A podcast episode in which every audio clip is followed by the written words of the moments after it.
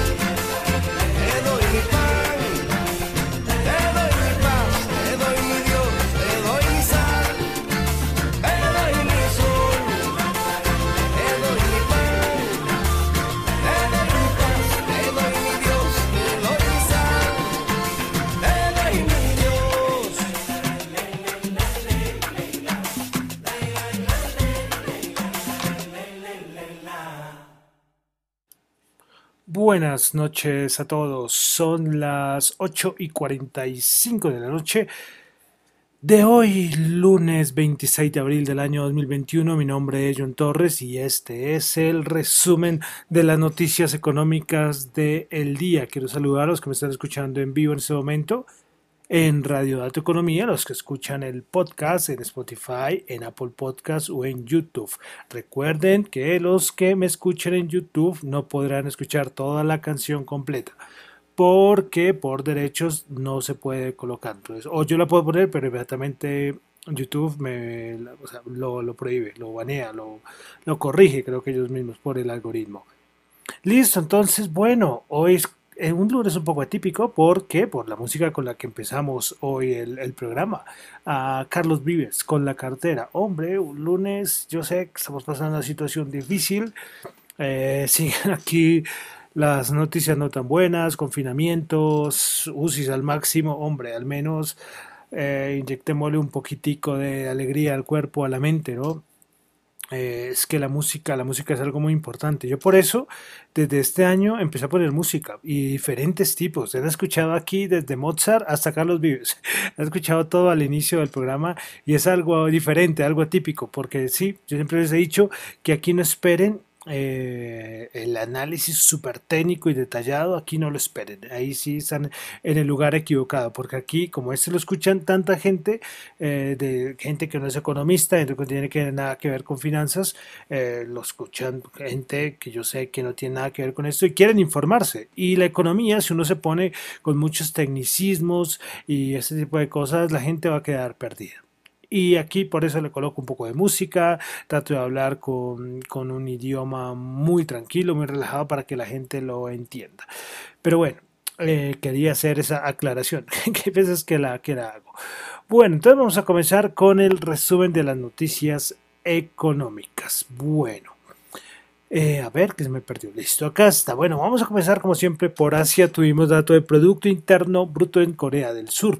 Se esperaba 1.2% el interanual y ahora se ubica en 1.8%. El trimestral se esperaba 1.1 y ya va en 1.6%. Pasamos a Europa. Tuvimos el dato de expectativas económicas del IFO, del Instituto Alemán. Eh, este instituto, es que por acá, déjenme que yo, fue que si no me acordaba qué significaba, es que el problema es que yo no sé alemán, me perdonarán los que sepan alemán.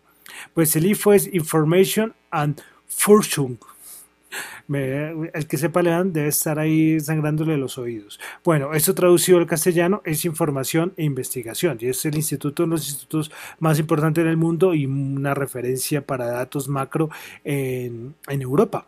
¿Sí? Entonces, este instituto está ubicado en Múnich y pues da datos como el que vamos a, ver a continuación, que es el de expectativas económicas. Pues bueno, se esperaba 101.2 para el mes de abril y terminó en 99.5. El anterior había sido 100.3, un poco abajo de lo esperado. Bueno, en este, en este reporte que hizo hoy el IFO, eh, tocó un tema que casi siempre lo hablo en mercados, pero voy a aprovecharlo y de una vez lo nombro, y es que eh, el IFO dice que el 45% de las empresas industriales están padeciendo los problemas con la producción en la, con la producción debido a la escasez de semiconductores. Esto es a nivel mundial y esto no tiene para nada, no tiene pinta de que vamos a arreglar ese problema de los semiconductores en este año. Ya, ya varias grandes empresas han dicho que por ahí el primer trimestre del 2022 ya podrá eh, arreglarse esto. Entonces yo siempre he dicho que esto afectará precios, precios, precios de especialmente los que más necesitan de esos semiconductores. Bueno. Eh, listo, bueno, continuamos porque hoy el gobierno alemán, seguimos con Alemania, el gobierno alemán elevó sus expectativas de crecimiento en 2021 al 3,5%. En el mes de enero sus pronósticos eran del 3%. También respecto al 2022 se esperan un crecimiento del 3,6%.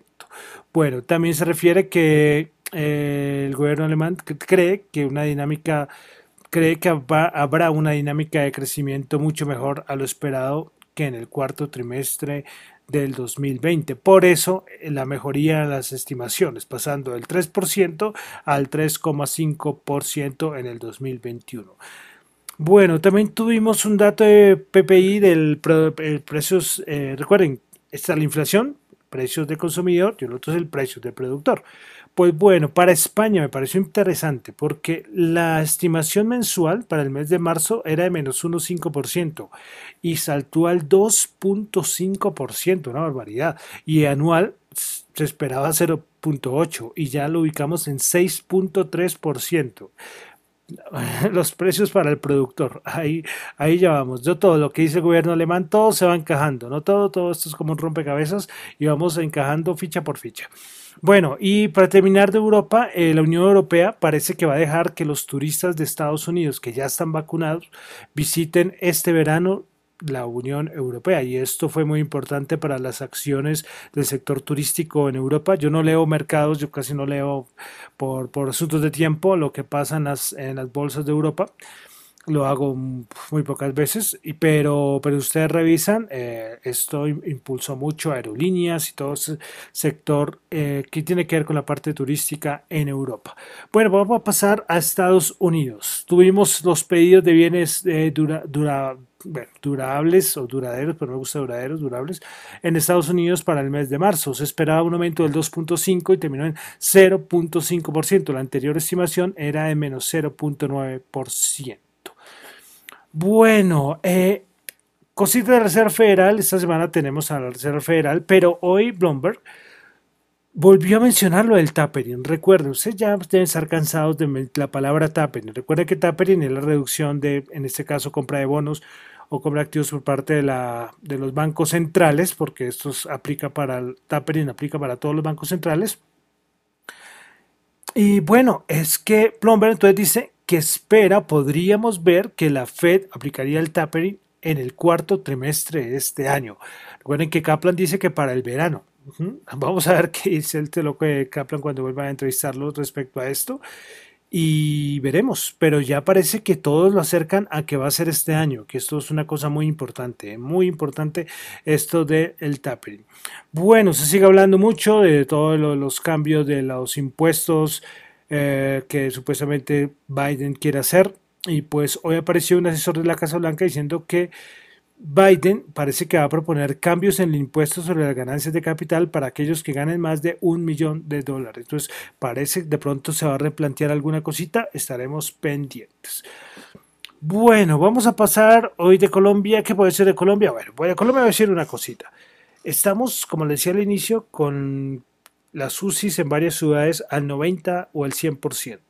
Estamos en cuarentena, estamos con un montón de restricciones y vamos a tener que unas marchas el 28 de abril. Es increíble, es increíble. Ya es un asunto político, no me gusta hablar de política, pero la verdad me tiene, me tiene un poco con rabia estas cosas, estas cosas, porque, hombre, aplácenla, aplácenla menos unos días. Sí, porque ahora estamos en una situación delicada. Y, y no, nada, terquedad por parte de los sindicatos, por los que promueven esto. Y todo esto es por qué? Por la reforma tributaria por la reforma tributaria, que yo les dije que esto iba a tener tintes políticos, esto ya lo hemos hablado, y pues se está presentando. Entonces, esto cada vez para uno ponerse nervioso, ¿no? O sea, la gente no puede trabajar, la gente no puede abrir sus restaurantes, sus locales, porque no se puede, porque hay restricciones, pero sí pueden hacer marchas, pueden hacer tipo de cosas. Hombre, por Dios, por Dios, por Dios, un poco de sentido común. Yo digo, hay, hay que respetar el derecho a la marcha, pero hombre, córrelo, córrelo unos días por lo menos pero no, nada, que tiene que ser el 28, que tiene que ser el 28. O sea, eso de verdad me pone mal genio. ¿eh? A mí no me gusta tocar temas de política acá, pero hay veces que, hombre, déjenme por lo menos en este espacio que tengo desahogarme al menos unos, unos minutos. De verdad que es increíble lo que, lo que está pasando. Eh, precisamente Fenalco le tocó correr el Día de la Madre, lo van a correr como para final del mes, porque hombre, estamos en un contexto que hay como que todos ponerte, sí, o sea, sí, pero no, no, nada, nada. Vamos a la marcha al 28 de abril, que si no cancela la reforma tributaria, todos a las calles, por favor, por favor. Pero bueno, me desahogué ya unos minuticos que verdad, porque de verdad que esto, esto, esto de verdad me, enoja, me enoja, me enoja, me, me, saca de casillas un poco, de verdad, perdón. Bueno, respiro. Pasamos, digamos, a Colombia y poco análisis macro en estas cosas, pero, pero es una situación tremenda, tremenda, tremenda. Y es que y toca aspectos económicos, porque el señor de la peluquería que peluquea no puede, no puede abrir porque si abre su local en ciertas horas le ponen una multa. Eh, Dios mío, y si estos sí pueden salir a vandalizar y hacer un montón de cosas, por favor, por favor, vaya por Dios. Bueno, dejo ahí, dejo ahí. Si alguno se molesta por mis comentarios, lo siento, lo siento, pero, pero hay, hay que expresarse y saben que este es el resumen de noticias económicas, pero, pero esto de verdad hay veces que, me enoja un poco. Y yo sé, la reforma tributaria, es que no estoy diciendo que no salgan a marchar. lo que estoy diciendo es que al menos muevan unos días, por la situación en la que estamos. La reforma tributaria va a tener que hacerse, hay un montón de puntos que hay que discutir, que hay que cambiar, que yo tampoco estoy de acuerdo, pero analicemos el contexto, hombre. Bueno, ya, ya, ya dejo ese tema. Ahora sí les prometo. Listo, cerrado tema Colombia, vamos al tema mercados.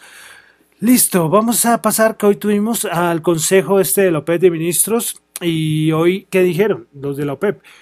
Pues el Consejo de Ministros de la OPEP dicen que están muy preocupados por el aumento de casos en la India, Brasil y Japón. Y la India, que es un mercado importantísimo para el petróleo, eh, la demanda de petróleo en un país tan grande es importantísima. Y la OPEP está preocupado por este punto. Bueno, continuamos. Hoy tuvimos resultados de Tesla, de estados financieros de Tesla. Bueno, ingresos 10.39 billones, esperaba 10.41 billones, beneficio por acción 0.93, esperaba 0.80 0.80 dólares por acción. Bueno, hoy de Spotify tuvimos algunas cositas de noticias y es que parece que los planes, ojo, los que me escuchan por Spotify, van a ver aumento en los planes eh, de estos de suscripción de Spotify. Y a su vez, eh, parece que Facebook va a tener como una colaboración con Spotify. En el punto es que se va a poder reproducir la música de, Spotify, que la música vía streaming y los podcasts, que ustedes que los que me escuchan por Spotify, y parece que entonces se va a poder hacer por la aplicación de Facebook. Eh, bueno, esperaremos a ver para cuándo estará disponible entonces esta colaboración entre Facebook y Spotify. Bueno, de Colombia una cosita, eh, hoy me pareció curioso fue que el grupo empresarial Arturo Calle informó el día de hoy que por medio de las marcas Arturo Arturo Calle Woman y Signature Donna empieza su incursión oficial en el mercado de la ropa femenina. Después de muchos años, y siempre una pregunta que yo me hacía cuando era pequeño, yo decía, pero ¿por qué aquí no venden ropa para mujer? cuando era pequeño me acuerdo que tenía esa duda. Y no, era especialmente hombres, pero bueno, se empiezan a abrir para el mercado de las mujeres y será ropa entonces para, van a tener Arturo Calle Venta ropa para hombres, para mujeres, para niñas y para niños. Me pareció curioso resaltar esta nota un poco empresarial. Listo, entonces yo creo que vamos a pasar ya a los mercados. ¿Qué pasó con los mercados? Es que es que los mercados están volviendo un poco aburridos. Necesitamos algo de acción. El otro día pensé que la corrección podía ser más importante, pero no, nada. nada pues sigue subiendo, eh, no hay mucho que decir, de verdad. La explicación por qué sube, no, no, no, hay, no hay razón, sube muy poquito. Pero ojo, no sé si lo había comentado acá, ojo, que en informes de banca de inversión se está, se está observando que esta pequeña subida que hemos tenido es por los retail, por los minoristas. Ya hablo de los índices de Estados Unidos. Los institucionales no están entrando con todas estas subidas, porque es que ustedes ven, ustedes escuchan que ya los niveles es que está muy alto muy alto. Estamos en niveles que varias bancas de inversión esperaban que estuviéramos a final de año, no en abril. Entonces ahí se vuelve la cosa un poco complicada. Y entonces, ¿quién están sosteniendo? Bueno, en las caídas salen los retail, los minoristas a comprar. Pero bueno, vamos a comenzar con el Nasdaq 100. Subió 84 puntos, 0.6%, 14.026 puntos. Principales ganadores: Western Digital 4.9%, Skywars 4.5% y DocuSign 4.2%. Principales perdedoras: Checkpoint Software menos 2%, Baidu menos 2% y Pepsi menos 1.6%. Vamos ahora al SP500. Imaginen que el SP500 ya está en los 4.187. Es que es que los espacios para subir es muy poco, muy poco. Bueno, suyo 7.01%, veremos, de pronto puede pasar, no sé, no sé, no sé, es que ya el mercado ha descontado todo, ¿qué más puede pasar?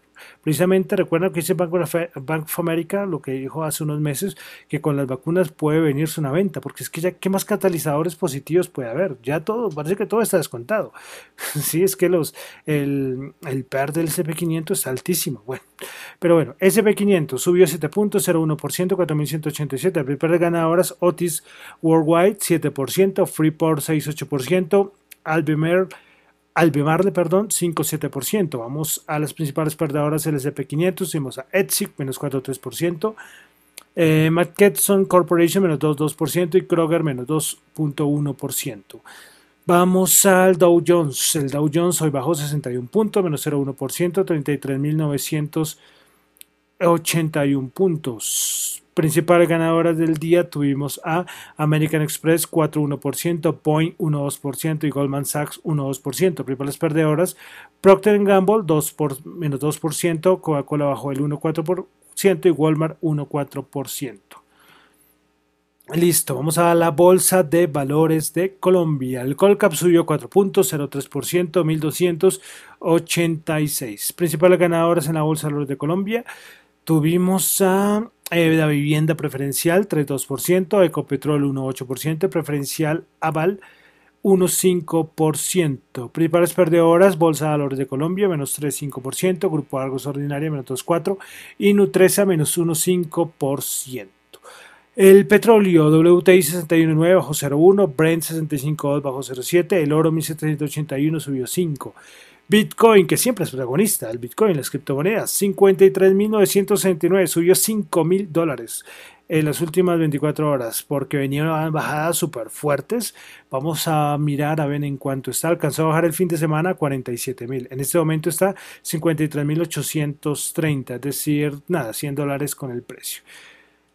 Bueno, todo el mundo asustado a ver qué va a pasar. Bueno, todavía no se puede descontar que puedan haber más caídas. En 47.000 lo tocó dos veces ese soporte y, y, rebotó a los niveles que estamos. Pasar los 54.000, 55.000 será un reto difícil para el Bitcoin.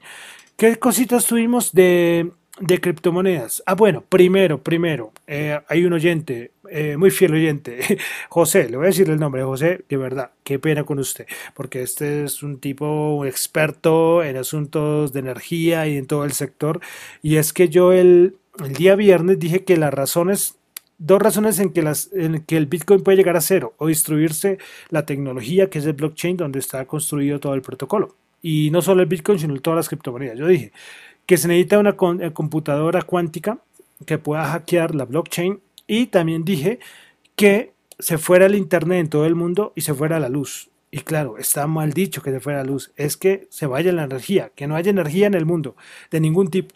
Y con esto se podría caer el blockchain, claro. Y de verdad, qué pena, de verdad. Yo hay veces que me lo digo con un, un, como una forma, unas expresiones muy de la calle, y, pero tampoco tengo que abusar de este, de este tipo de expresiones. Y de verdad, y me llamaron la atención y con toda la razón. Y no es la primera vez, ya varios me han dicho que hay veces que, digo unas cosas que son, que podría ser un poco más, eh, más técnico, pero bueno, ya esto no es tan técnico, sino que es que se vaya la energía. Si se va la energía en todo el mundo y se va al Internet en todo el mundo al mismo tiempo, adiós blockchain y nada, no habría nada que soportar a la cadena de bloques. Entonces, de verdad, repito, José, de verdad, muchas gracias y a todos los que me quieran llamar la atención y jalarme las orejas, como lo han hecho varios, varias veces, lo pueden seguir haciendo porque esto para mí, como le digo, es un aprendizaje.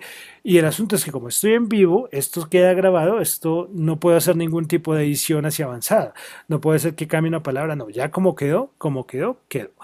Listo, pero entonces, ¿qué quiero decir de criptomonedas? De criptomonedas tuvimos las siguientes noticias. JP Morgan está preparando para ofrecer un fondo de Bitcoin gestionado activamente a clientes de patrimonios privados. Increíble que JP Morgan, que los... el gran líder de JP Morgan, eh, los que más hablaba mal, hablaba pestes del Bitcoin, y ahora puede ser que no haya cambiado opinión, pero algunos clientes le están diciendo, oigan, clientes de pronto con perfil de alto riesgo que quiere empezar a, estar en un fondo de Bitcoin. Y miren, JP Morgan lo va a tener. Bueno, se sigue con los problemas de restricciones en Arabia Saudita, que parece que el gobierno de Arabia Saudita va a banear todo alrededor de las criptomonedas.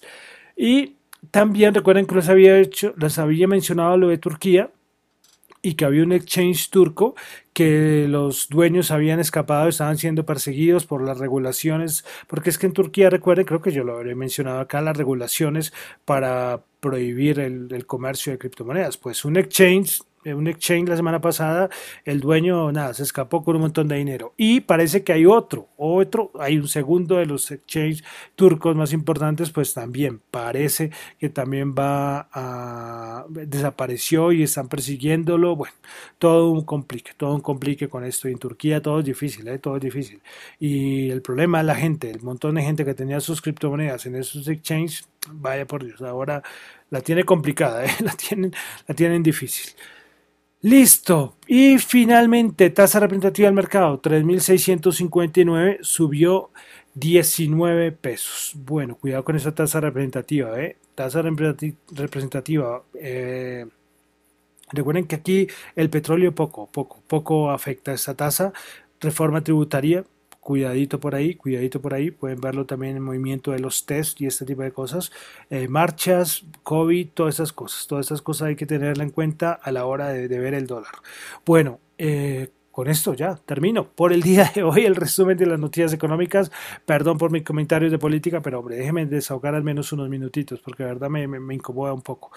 Pero bueno, respecto a los comentarios que hago acá, no los sigan al pie de la letra, para nada, porque yo no hago recomendaciones de inversión, yo hago solo reflexiones y opiniones personales y ustedes hagan sus propios análisis. Mi nombre es John Torres, me encuentran en Twitter en la cuenta arroba John Chu y en la cuenta arroba Dato Economía. Muchísimas gracias.